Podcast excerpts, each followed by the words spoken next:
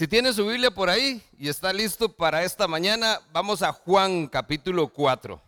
La Biblia física va a ser de mucha ayuda hoy porque la historia está en mucha parte del capítulo 4, entonces vamos a estar saltando ahí entre versos, entonces es más fácil que la tenga por ahí.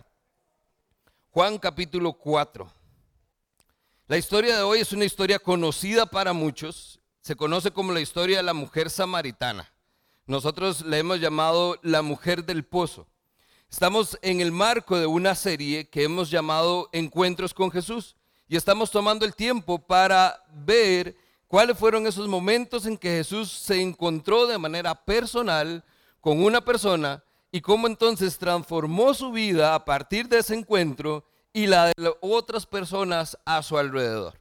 El encuentro de hoy entonces es con una mujer que no tiene nombre Así como lo vimos la semana pasada con el endemoniado, simplemente es un hombre que no tiene nombre. Y lo mismo sucedió la primera semana con el paralítico. Esas historias me encantan porque quiere decir que perfectamente podemos usted y yo poner nuestro nombre en su lugar. Podemos ser ese paralítico que necesitaba sanación, ese endemoniado que necesitaba ser liberado, o el caso de hoy, esa mujer que necesita saciar su sed.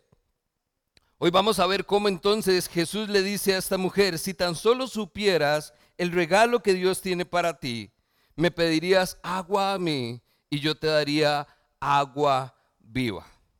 ¿Se imagina usted un encuentro personal con nuestro Señor y que estas sean sus palabras?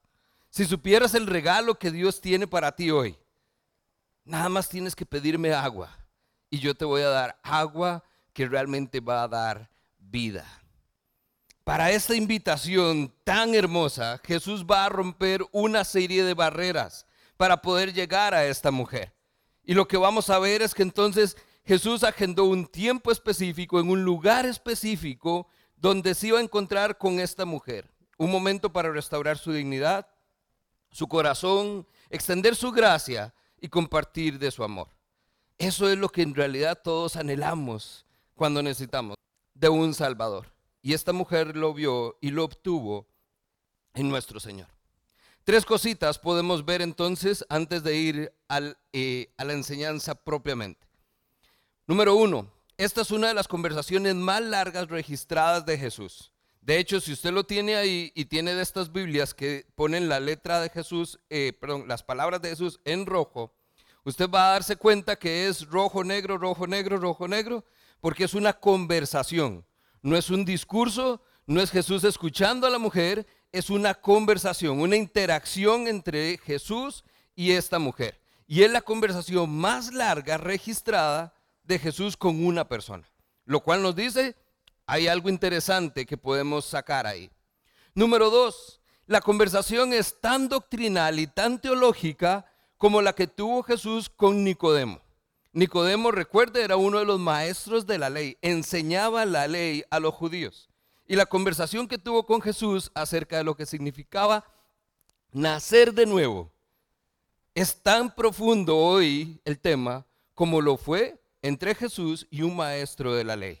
Y esta mujer realmente no tiene mayor formación, lo vamos a ver ahora. Y por último, el encuentro es tan intencional como el que vimos la semana pasada de Jesús con el endemoniado. Jesús cruzó todo el lago hasta el otro lado para ir, liberar al hombre y devolverse. Pues hoy vamos a ver que entonces Jesús está dispuesto a ir por una región donde nadie iría solamente para encontrarse con esta mujer.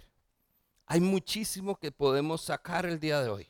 Así que si les parece, pidamos que sea el Espíritu Santo quien nos guíe y nos lleve por el texto de esta mañana. ¿Les parece?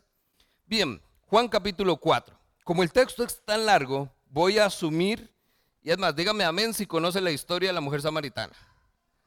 Amén. Bueno, hay, buen eco. Entonces, vamos a irnos hasta el verso 39.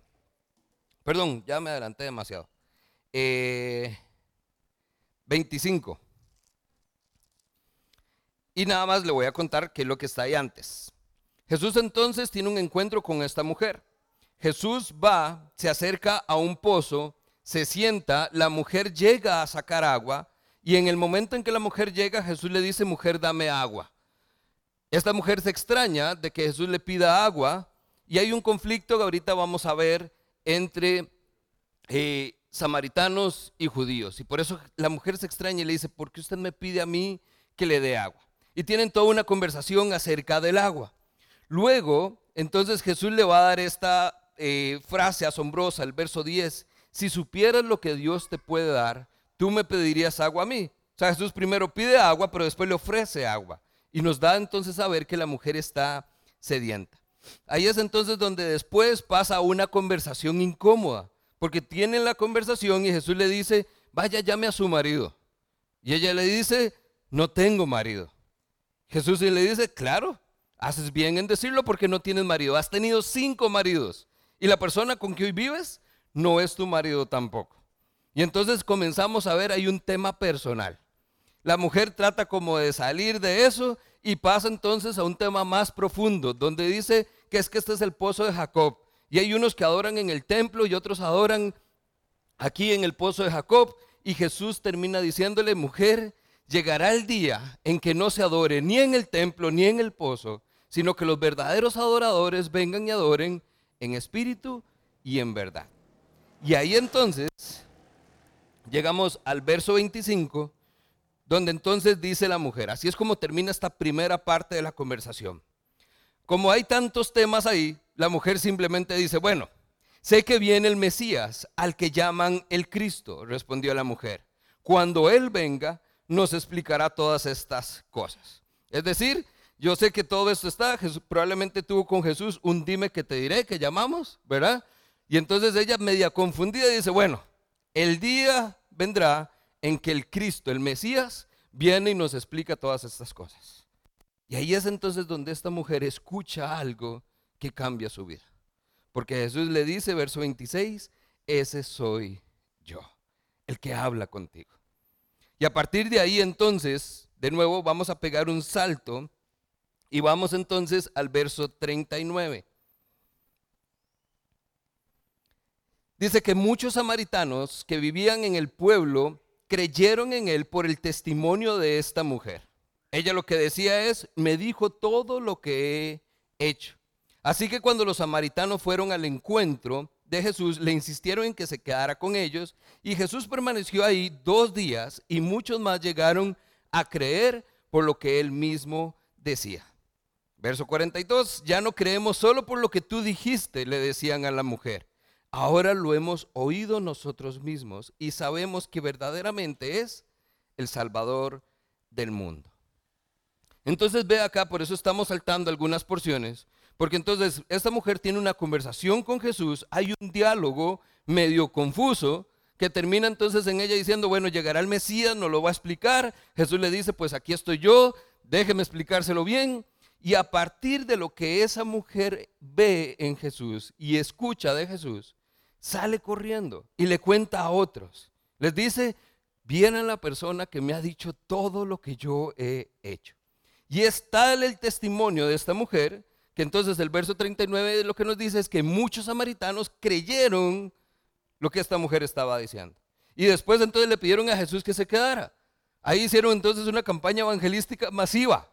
Dos días enteros predicando el Evangelio y dice, y las personas creyeron, ya no solo por lo que la mujer dijo, sino porque lo escucharon de Jesús directamente.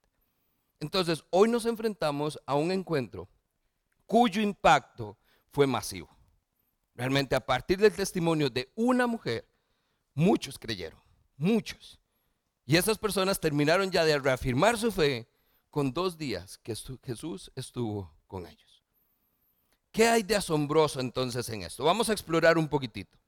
Antes de ver el encuentro, vamos a ver barreras que Jesús tuvo que romper para tan siquiera poder estar ahí teniendo esta conversación con esta mujer. Número uno, Jesús rompió barreras geográficas. Samaria estaba arriba de Jerusalén. Jerusalén, entonces ahí estaba Jesús con sus discípulos, pero iba para Galilea, a la región norte, todavía más arriba. Pero entonces no cruzaban en línea recta porque no querían ir por Samaria. Rodeaban Samaria, se iban hacia el río Jordán, subían por el río Jordán y llegaban a Galilea. Ahí entonces Jesús rompe una barrera geográfica. Porque imagínese la escena. Jesús le dice a sus discípulos, bueno, vamos, vamos de paseo, vamos a ir a hacer misiones allá arriba. todos se alistan, comienzan a caminar para acá y Jesús comienza a caminar para allá. No, Jesús, pero es por aquí. Y el texto comienza diciendo donde Jesús dice, no, me es necesario ir por Samaria. Entonces nótese la intencionalidad que hay, pero también la barrera que tiene que romper. Así como lo vimos la semana pasada, el ir al otro lado del lago causa temor, porque no hay nada bueno allá. Pues cuando Jesús les dijo, me es necesario ir por Samaria, probablemente alguno de los discípulos dijo, Jesús, Samaria, ¿seguro? Sí, Samaria. No, pero vamos por el Jordán, el río más fresco. No, me es necesario ir por Samaria. Rompe una barrera geográfica que los judíos no estaban dispuestos a romper. Número dos, rompe una barrera histórica. Esto nos lleva entonces un poquitito atrás, año 72 antes de Cristo. Siria había invadido al pueblo de Israel desde el norte. Y entonces se vino, los cautivó a la mayoría de las tribus de Israel. Y entonces por mucho tiempo estas tribus se mezclaron entonces con esta gente que los había invadido. De ahí entonces nacieron nuevas generaciones a los cuales los judíos comenzaron a llamar mestizos. Es decir, no son puros, no son sangre pura, no son 100% judíos como nosotros. Y comenzó a crear una barrera y una división. Estas personas comenzaron entonces a ser rechazadas por los judíos y es lo que hoy conocemos como los samaritanos. Es interesante porque entonces este grupo de samaritanos sí conocían a Dios. Es el mismo Dios de los judíos, solo que hubo una pequeña diferencia. Los judíos comenzaron entonces a tener la ley de Moisés, los primeros cinco libros del Pentateuco, y además la ley y los profetas, todo lo que fueron entonces esas profecías que comenzaron a hablar de ese, de ese hombre, de ese Mesías que había sido prometido y que vendría a salvar al mundo. Los samaritanos se quedaron solo con los cinco libros de la Biblia. Entonces no necesariamente conocían a Dios de la misma manera en que lo conocían los judíos y no tenían toda la revelación de la venida del Mesías. A partir de ahí entonces Jesús rompe también barreras culturales. Si ya estos pueblos estaban en división porque no se llevaban bien por ser judíos y samaritanos, hay una barrera todavía más fuerte y es el tema del hombre y la mujer. En el momento en que esto sucede, hay una sociedad y una cultura greco-romana que está dominada por los hombres totalmente impuesta sobre la mujer. Le cuento algunas cosas. Cuando un bebé nacía, todos de verdad esperaban y cruzaban dedos para que fuera un varón, porque tenía mayores probabilidades de sobrevivir. Si nacía mujer, había toda una serie de discusiones si valía o no la pena que la dejaran vivir, y si no la desechaba. Eso sucedía. Número dos, las mujeres eran consideradas una carga. Los hombres por lo menos dicen, de, sirve para trabajar, que ayude en la casa, que colabore, que haga el campo, pero la mujer no. Entonces la mujer era una carga para su familia. En las sinagogas, en los lugares de adoración, los hombres se sentaban de un lado y las mujeres del otro, porque Dios guarde estuvieran sentados juntos. Aunque fueran familia en público, no podían hablar. Los hombres de hecho caminaban al frente y las mujeres atrás. Y los hombres ni siquiera la volteaban a ver. En general, las mujeres no tenían valor, eran consideradas una posesión más entre el montón de cosas que tenían los hombres. Le doy un texto. Éxodo 20, 17. Dice, no codicies la casa de tu prójimo, no codicies la esposa de tu prójimo, ni a su siervo, ni a su sierva, ni a un buey, ni a un burro, ni ninguna otra cosa que le pertenezca. ¿Se da cuenta dónde está citada la mujer en este pasaje? entre un montón de cosas, posesiones que ellos podían acumular o desechar con toda libertad. Animales, objetos, eso era. Así de fuerte era esta cultura. En el Nuevo Testamento esto cambia un poquito, porque a partir de la venida de Cristo y la obra que Él hace, dignifica a la mujer y comenzamos entonces a ver que esto es diferente. De nuevo, Jesús está rompiendo barreras porque no es fácil. Pero vea lo que dice Lucas 8. Puede buscarlo conmigo. Lucas 8, los primeros tres versos. Mientras lo busca, déjeme decirle por qué estoy haciendo un poquito de énfasis acá. A lo largo de la serie llevamos preguntas, preguntas que nos hacen entender un poco mejor esto como un todo. Cuando vimos la historia del paralítico, cuando lo bajan por el techo, Jesús hace un milagro, lo sana, los fariseos que estaban ahí dicen que no creyeron. Entonces nos preguntamos, ¿por qué no creyeron? O sea, estaban ahí, primera fila, vieron a Jesús hacer un milagro. ¿Por qué no creyeron? Y eso nos deja ahí pensando. Y aplicamos nosotros, ¿por qué no creeríamos si hemos visto ya a Dios hacer milagros? La semana pasada, cuando vimos la historia del endemoniado, nos hicimos la pregunta de por qué tuvieron miedo. El texto decía que cuando el pueblo vio al, al, endemoniado o al que había estado endemoniado, vestido, sentado y en su sano juicio, la gente tuvo miedo.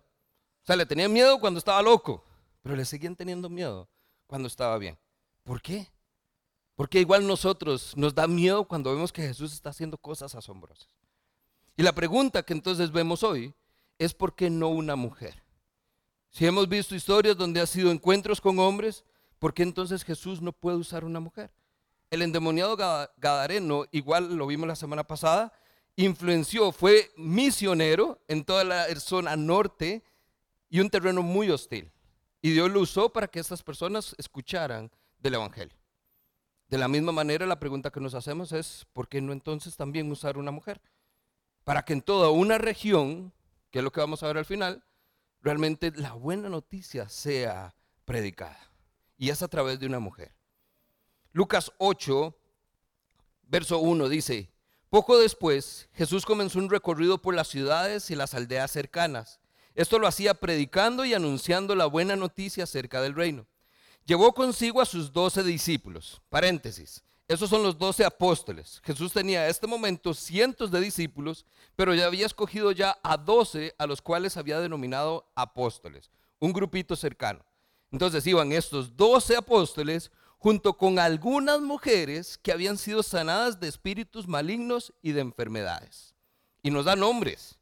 Entre ellas María Magdalena, quien había sido eh, expulsada de la cual, perdón, había sido expulsada siete demonios. Imagínense.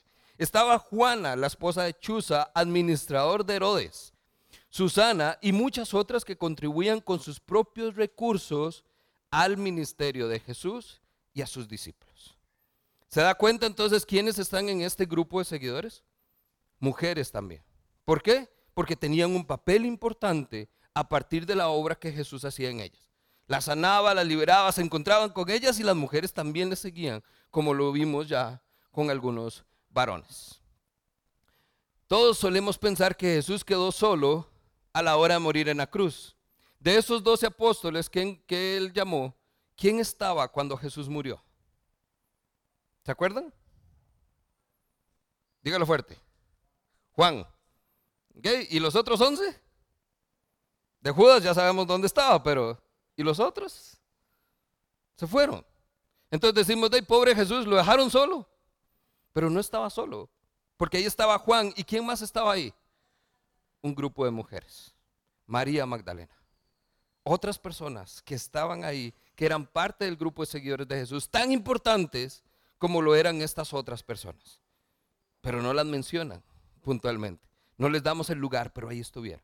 ¿Por qué? Porque eran mujeres comprometidas con el ministerio y la obra de Cristo. Tanto así que incluso contribuían a esta obra que estaban haciendo. Aportaban sus recursos, sus vidas, su tiempo a la obra que Dios estaba haciendo. ¿A qué vemos con esto? La Biblia entonces a partir de Cristo tiene eh, momentos muy puntuales donde la mujer toma un valor, donde la mujer se restaura en dignidad, donde la mujer ahora es parte de lo que Dios está haciendo en esta vida, en esta obra redentora, donde busca reencontrar en Cristo todas, todas las cosas. Vea todo lo que hemos hablado y vamos por la mitad. Jesús rompe barreras culturales, pero también rompe barreras mentales. Cuando vemos el texto, comienza diciendo, mujer, dame agua. Y esto no es en un tono despectivo, simplemente Jesús tiene sed ella tiene el cántaro, entonces dame agua. Pero la, respuesta que le da esta mujer es, ¿por qué tú, un hombre judío, me pides a mí, una mujer samaritana, que te dé agua? Entonces, esto no solo es el conflicto que ya vimos, el tema de hombre y mujer, para esta mujer está simplemente es, hay un judío hablándole a un samaritano, y eso no pasa. Es una barrera mental. Verso 9. Número dos, hay un hombre que le está dando lugar a una mujer. En el contexto en que esto se daba, entonces recuerde, el hombre no le hablaba a la mujer. Entonces, aunque fuera que él se sienta superior y la vea como una esclava, como una sirvienta, ni siquiera se atrevería a decirle, deme agua. Hubiera llamado a su esclavo y le dice, vaya, dígale a ella que me traiga agua. Pero aquí está Jesús, un hombre judío, dándole entonces lugar a la mujer. Por eso es que la mujer se extraña. La respuesta de esta mujer es en asombro. Porque entonces, como un hombre tan siquiera se está dando cuenta que yo estoy aquí? ¿Otro que hubiera hecho? Si la vi, no me acuerdo. No la determina. Este hombre le está dando lugar a esta mujer. La siguiente barrera mental que se rompe en la mente de esta mujer es que es un rabí. No era un hombre cualquiera, era un maestro judío. Los maestros tenían la particularidad de tener el ego un poco arriba, eran bien soberbios y su única preocupación eran sus discípulos, nadie más contaba. Entonces es un hombre judío, maestro, que ni siquiera lo hubiera vuelto a ver. Hubiera hablado con sus discípulos antes que hablar con esta mujer. Esta mujer, ahorita lo vamos a ver, podríamos decir que era parte de una clase social muy baja. Entonces los maestros que los tenían en alta estima con una mujer de clase muy baja. Entonces no solo es el tema de hombre y mujer, es que estamos en estratos sociales muy diferentes. Y ni siquiera un rabí judío normalmente le hablaría. ¿Qué nos deja esto? ¿Qué es lo que está rompiendo Jesús? Para la mujer es un hombre judío, maestro, hablando con una mujer que socialmente no vale un 5. Por eso la mujer le dice, ¿por qué me pides agua a mí? Es entonces ahí donde ya rompe una barrera bastante fuerte para esta mujer y por eso tiene su atención. Y de ahí entonces es donde comienza la conversación. Porque entonces entran ahora en temas religiosos. Número 5, Jesús rompe barreras religiosas con esta mujer. ¿Como cuáles? Hay un conflicto por el tema del lugar de adoración. Resulta que entonces el pozo de Jacob, que es donde está ella, había sido digamos, denominado un lugar de adoración. Estos samaritanos habían querido reconstruir el templo. Si usted va a Esdras capítulo 4, usted verá la historia entonces donde estos judíos que habían sido exiliados quisieron reconstruir el templo y los samaritanos les dijeron, nosotros le ayudamos porque queremos adorar a Dios. Es el mismo Dios. Pero los judíos le dijeron, no, no queremos su ayuda. Entonces estas personas comenzaron a adorar en el pozo de Jacob. Por eso es que viene todo este dilema, es, pero es que ustedes judíos adoran allá en el templo, nosotros samaritanos adoramos aquí en el pozo de Jacob. Y Jesús entonces rompe esa barrera cuando le dice, no, llegará el día en que no es ni aquí ni allá, es en todo lado, en espíritu y en verdad. Un pequeño paréntesis ahí. Cuando nosotros cantamos juntos, cuando nosotros adoramos, hay algo que a mí me llama y me mueve mucho el corazón. Cuando yo estoy desde allá y los escucho más a ustedes que lo que se escucha aquí a quienes están al frente, y eso que tienen micrófonos y todo, eso es demasiado lindo, porque me habla de esto que está diciendo Jesús. Note que cuando dice el texto que adorarán en espíritu y verdad, no es en el espíritu. El espíritu no está con mayúscula, no se refiere a la persona del Espíritu Santo se refiere a uno de nuestros componentes. Nosotros somos alma, cuerpo y espíritu. Y cuando entonces se escucha esa sola voz cantando y adorando a Dios, ¿qué es lo que hay? Personas genuinamente que están adorando en espíritu, en su espíritu. No es solo una, una parte física del cuerpo cantando y emitiendo sonidos, es una sola voz, adorando y glorificando a Dios. A eso es a lo que se refería Jesús. Donde entonces igual, algunos lo hacen aquí, lo hacen fuerte, otros no cantan tanto, lo mantienen con una voz más bajita, otros mejor cerramos la boca porque si no desafinamos. Y otros preferimos cantar en casa donde nadie nos... Pero es lo que estamos haciendo. No importa el lugar, no importa el momento. Lo que importa es que todo lo estamos haciendo en espíritu y en verdad. Por último, cuando ya se han roto esas barreras mentales, esas barreras religiosas, hay una última barrera que Jesús supera con esta mujer y es una barrera personal. Después de todo lo que hemos visto y el contexto que nos da la historia, y ahorita vamos a ver el encuentro puntualmente, lo que nos vamos a dar cuenta es que Jesús logra sobrepasar el desaliento, la soledad, la amargura, la baja autoestima y el vacío enorme que tiene esta mujer. Y eso muchas veces es lo que yo creo que más cuesta. Yo me pongo a pensar en los primeros encuentros que yo tuve con el Evangelio. De verdad que Jesús tuvo que romper una concha así gruesa conmigo. Porque yo sentía a Dios tratando de entrar en mi vida. Pero había una barrera que no me dejaba. Todavía mi condición, mi mente, mis pensamientos no me dejaban verlo como Él era. No me dejaban ver al Mesías prometido. Y yo creo que muchas veces ahí es donde entonces nos pegamos nosotros también.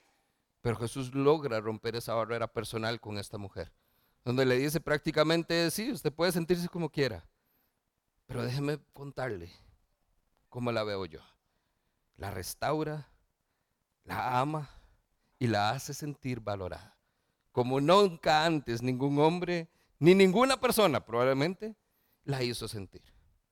Y ahí es entonces donde igual, sin importar si es hombre o mujer, hoy lo que vemos es que cualquiera de nosotros podríamos ser esa persona en el pozo, esperando que Jesús llegue a nuestro encuentro y rompa todas esas barreras para llegar a nuestro corazón. Amén. El encuentro propiamente lo segundo que vamos a observar en el texto de hoy es una mujer sedienta y en busca de agua viva. El problema de fondo aquí no parece ser su pecado. No es el tema de los cinco maridos y de la relación ilícita que tiene esta mujer. No estamos diciendo que no sea una condición que tenga, pero pareciera que no es el tema de fondo. La Biblia no nos dice que se haya divorciado.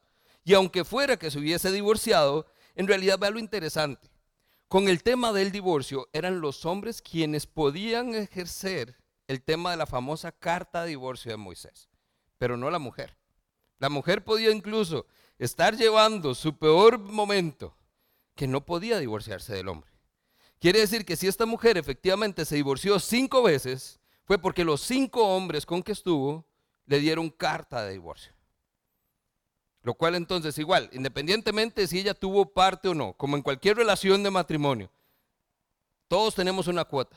Sin importar si hubiese habido una cuota de responsabilidad, el tema aquí es que no fue elección de ella. Número uno. Déjeme profundizar un poquitito. Deuteronomio capítulo 24, versos 1 al 4.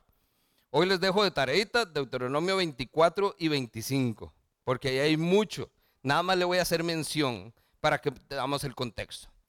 Dice Deuteronomio 24, supongamos que un hombre se casa con una mujer, pero ella no le agrada. Nótese el tema del divorcio, no le agrada. No le cayó bien, no le gustó que le puso mucho sal al arroz, no le gustó cómo se decía, simplemente no le agrada. Dice, si es así, resulta que él se encuentra bajo algo reprochable en ella. Y entonces escribe un documento de divorcio, se lo entrega y la echa de su casa. Ni siquiera es que la mujer se queda con la casa, la echa, o sea, va para la calle. Pero vea lo interesante, dice el verso 2. Una vez que ella abandona la casa, queda libre para volver a casarse. Entonces, aunque fuera una mujer divorciada, la ley igual le permitía volver a casarse. Entonces, el que tenga múltiples maridos no es el pecado, no es la condición. ¿Qué es lo que estamos viendo acá también? Dice, verso 3. Sin embargo, si el segundo marido también la desprecia, y note la palabra, la desprecia, ya ahí estamos hablando de una condición fuerte. Dice, escribe también un documento de divorcio, se lo entrega y la echa de la casa, o si él muere, el primer marido no podrá casarse de nuevo con ella. El primero. Pero entonces quiere decir que se divorcia, va, se vuelve a casar, el segundo marido la vuelve a despreciar y ahora entonces no puede casarse con el primer marido, pero puede casarse entonces con alguien más.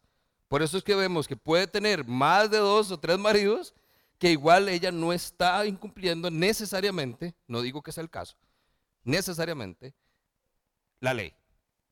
Ahora, Deuteronomio 25 también nos dice algo interesante. Si un hombre varón está casado, es el esposo, pero muere, y no tenía hijos, entonces resulta que el hermano tenía que casarse con la mujer. La ley prohibía que alguien que no fuera de la familia se casara con esta mujer. Entonces el hermano, el cuñado, tenía que casarse, tener relaciones con ellas y darle un hijo varón para que su hombre, eh, su hermano muerto, pudiera ser honrado con descendencia, con un hijo. ¿Ok? Ese es el detalle. Si fuera así, vea que entonces diga que estamos aplicando una de todas. Se casó, no le gustó el marido, se divorció, se volvió a casar, se le murió el esposo, se volvió a casar, resulta que se murió sin un hijo varón y entonces viene el cuñado, se casa con ella, el cuñado no le gusta, vio algo despreciable, se vuelve entonces, le da la carta de divorcio y ahí sigue la historia. Cinco veces. Cinco. ¿Qué es lo que nos hace ver esto? Puede que ella haya tenido no cuota de nuevo en el asunto. Pero ella entonces lo que me está hablando el texto a mí es que cinco hombres en algún momento la vieron con desprecio.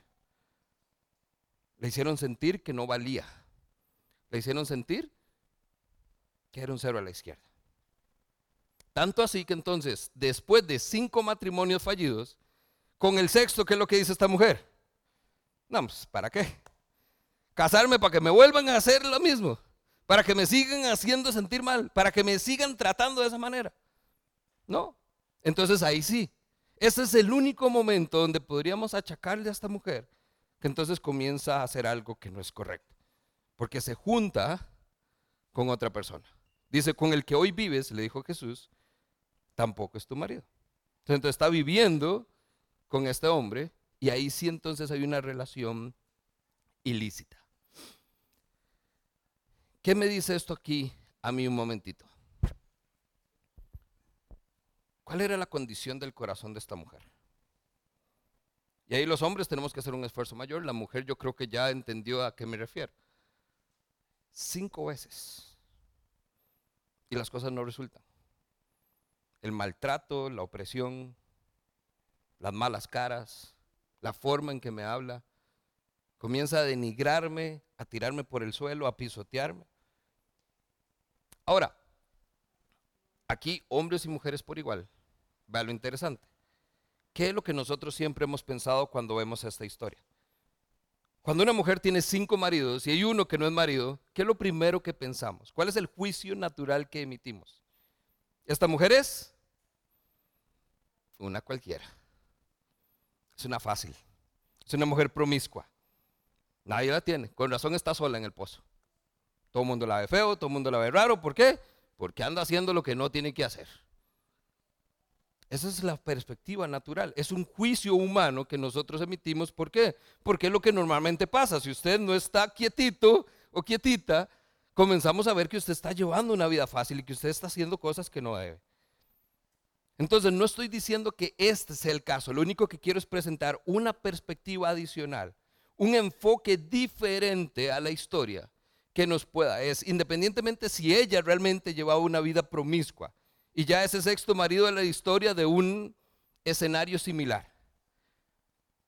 Es que simplemente es porque ella terminó en esa condición. Porque yo no creo que nadie elija este estilo de vida.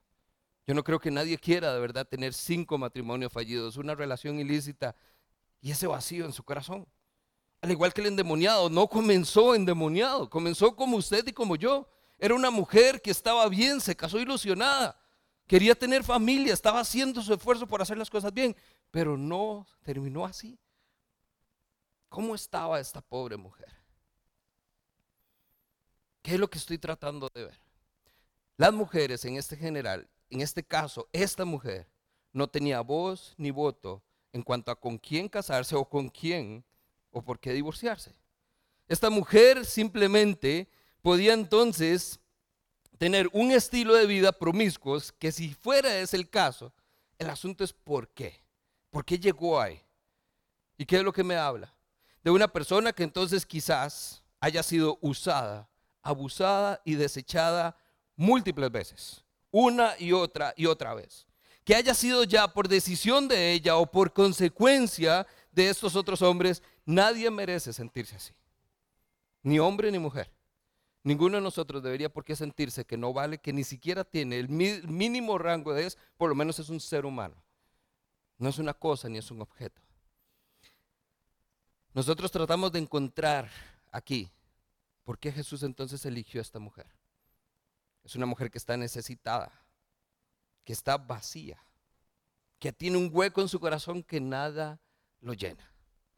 Es una mujer sedienta, pero sedienta de algo más. Sedienta de algo más. Es una mujer que no tiene valor, quebrantada, llena de cicatrices profundas en su corazón, con el cual, con la cual, perdón, Jesús quería tener un encuentro.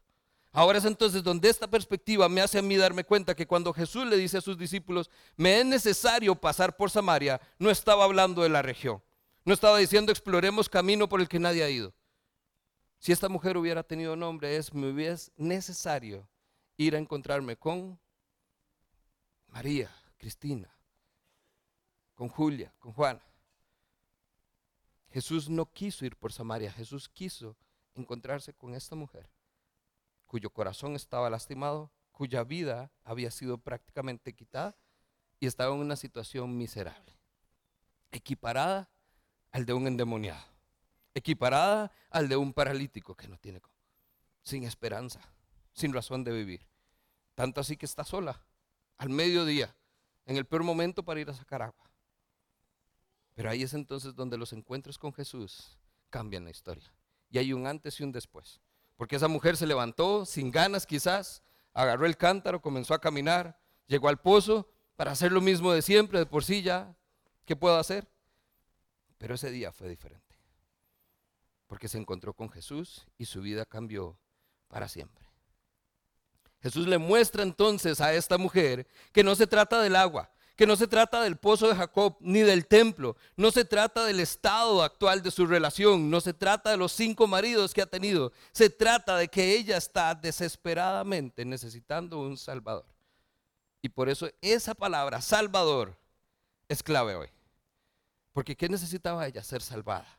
Y Jesús cuando le dice, ese soy yo, el Mesías, ¿qué es Mesías? El Salvador. ¿Se ocupa un Salvador? Ese soy yo el que está hablando contigo. Se da cuenta entonces cómo después de que Jesús le revela toda esta condición, donde esta mujer queda expuesta completamente ante este hombre que le ha dicho todas las verdades de su vida. Pero ahí está Jesús. No le dio la espalda. Se quedó con ella porque le dice, ese soy yo, el que está hablando contigo.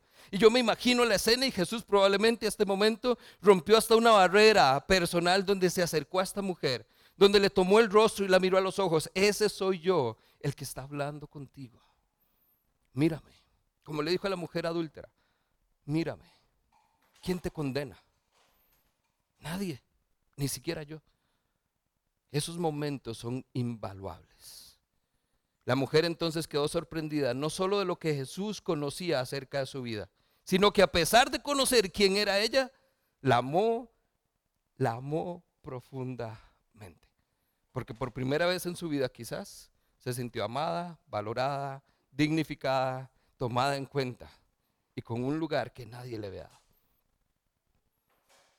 ¿Se da cuenta la profundidad de este encuentro?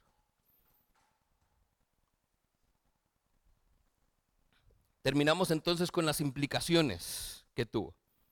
Si es algo tan personal y de nuevo, la aplicación es la misma de todas las semanas en esta serie. Esa mujer pudo haber sido usted, pudo haber sido yo. Necesitamos estar ahí dispuestos a que Jesús haga su obra. Él está esperándonos en el pozo. Lo único que tenemos es que ir a su encuentro. Tres, tres implicaciones que nos muestran el impacto de este encuentro. El primero de ellos, esta es la primera revelación pública que hace Jesús él mismo acerca de que Él es el Mesías. La primera vez que Él dice, yo soy el Mesías. Y esta mujer le creyó. No lo conocía, no sabía quién era. Pero producto de este encuentro ella dijo, lo creo. Y salió corriendo. La mujer entonces no solo le creyó, sino que vea lo interesante. El texto 29, el verso, lo que dice es que la mujer dejó su cántaro y salió corriendo a contarle al pueblo lo que había pasado. Nótese aquí que ella fue a buscar, ¿qué? Agua. Usted el agua la saca con el cántaro. Y está ahí, o sea, usted fue a buscar agua porque está sedienta. Cuando ella entonces, el texto nos dice que dejó su cántaro y se fue al pueblo, es una de dos. O ella entonces realmente el agua que estaba necesitando, esa sed que ella tenía, fue saciada con el agua viva que le dio Jesús, que es parte de la conversación. O tan siquiera, que la segunda opción, es lo que Jesús hizo por ella fue tan significativo que ella dijo, no importa si tenía sed o no, eso ya no me importa. Esto la gente lo tiene que saber. Ella se movió y fue a contarle a todos, dejando lo único que quizás era suyo y le daba sentido en ese momento. Lo dejó todo por creerle a Jesús. Número dos, muchos samaritanos, dice el verso 39, creyeron en el Salvador del mundo. Nuevamente esa frase, el Salvador del mundo. No dice entonces que la mujer dijo, este es el Salvador mío. No dice que los samaritanos dijeron, este es el Salvador de los samaritanos. Este es el Salvador del mundo. Si salva a los gentiles, salva a esta mujer, me salva a mí y salva a cualquiera. Este es el nivel de impacto que tiene una historia como esta. En este momento, estos hombres y estas mujeres que creyeron en Jesús no lo conocían lo suficiente para confiar en Él, para decir, Jesús, te entrego mi vida. Pero me habla que entonces las palabras que dio esta mujer acerca de Jesús fueron suficientes para que ellos dijeran, es el Mesías. Por lo menos le dieron chance de la posibilidad de. Jesús se quedó dos días con ellos y entonces dice que después no solo creyeron por lo que la mujer les dijo, sino por lo que Jesús les decía. Pero se da cuenta entonces las palabras de esta mujer. Y lo único que tenemos es una pincelada en el texto. La mujer lo que decía es, he encontrado un hombre que me ha dicho todo lo que, todo lo que he hecho en mi vida. Y ahí yo le agregaría, y me dejó vivir para contarlo. Me dijo todas las partes feas que yo tengo. Y aún así me amó y me dejó que le fuera a contar a los demás. El impacto que tuvo fue tal que entonces todos, muchos, perdón, los samaritanos creyeron y después vamos a darnos cuenta que toda la región de Samaria había sido evangelizada por una mujer. De nuevo retomo la pregunta, ¿por qué no una mujer? Una mujer hizo esto. Y número tres, Jesús aprovecha y enseña a sus discípulos sobre la urgencia de un trabajo espiritual. Y aquí es entonces donde hacemos un paréntesis y nos ponemos nosotros también en la historia. Los discípulos dice que cuando Jesús llegó al pozo les dijo vayan y busquen algo de comer. Jesús era un encuentro personal. Ellos no tenían que estar ahí. Se encontró con la mujer personalmente. Pero los discípulos llegan a ver el final de ese encuentro. Porque dice el texto que Jesús entonces, los discípulos, estaba hablando con la mujer, los discípulos llegan y ellos incluso se preguntan, se asombran, ¿por qué Jesús habla con una mujer? Pero dice que nadie dijo nada, se quedaron callados. Pero la pregunta estaba. Lo mismo que Jesús rompió barreras, los discípulos la tenían. Jesús con una mujer, el samaritana, toda esa historia. Pero ahí está. Inmediatamente entonces vienen los discípulos y dicen, bueno maestro, aquí está, ya traímos la comida, comemos. Y Jesús les cambia el paradigma, solo que ellos no entienden. Les revela una verdad espiritual y ellos se quedan con una verdad física. Porque Jesús lo que les dice, estamos en los versos 27 al 38. Jesús lo que les dice, mi alimento es hacer la voluntad de mi Padre. O sea, ya no quiere comer Jesús ya no necesita comida. ¿Por qué? Porque lo que acaba de hacer cumple la voluntad de su Padre a tal punto que Jesús está saciado también. No tiene sed ni tiene hambre. Yo no sé usted si le ha pasado, pero si ha tenido la oportunidad de presentarle el Evangelio a alguien y que esa persona realmente llegue a los pies de Cristo. La reacción que hay cuando el Evangelio vivo llega a la vida de una persona. Eso a usted le mueve a tal punto que de verdad usted ya no quiere nada más. Yo he tenido la oportunidad de hacer algunos viajes misioneros y de verdad que uno no le importa si ha comido, si se levantó desde las 6 de la mañana, usted se siente saciado. Y no estoy hablando de la parte de un orgullo, de un ego. Estoy hablando que es genuinamente, no hay nada más hermoso que ver que la voluntad de Dios se cumple y que somos parte de ese grupo de testigos que lo pueden ver o incluso parte de los obreros que hacen que eso suceda, que es el llamado que le hace Jesús a estos discípulos. Tres maneras usa Jesús para alentar a sus discípulos en este momento. Les dice que su trabajo en la ciega será recompensado. Habla de un salario. Entonces, lo que ustedes van a hacer, esto que estoy haciendo yo, ustedes lo van a hacer y les va a ser recompensado. Número dos, les dice que su fruto va a durar para siempre. El fruto de la vida eterna. El trabajo de esa ciega va a tener una eternidad con Dios, donde vamos a ver ese fruto permanente. Y número tres, todo trabajador de la ciega se gozará juntamente para el trabajo para Dios. Todos, todos vamos a estar disfrutando. Hay gozo en esto. Es trabajo, es complicado, es sacrificial, pero hay gozo en él.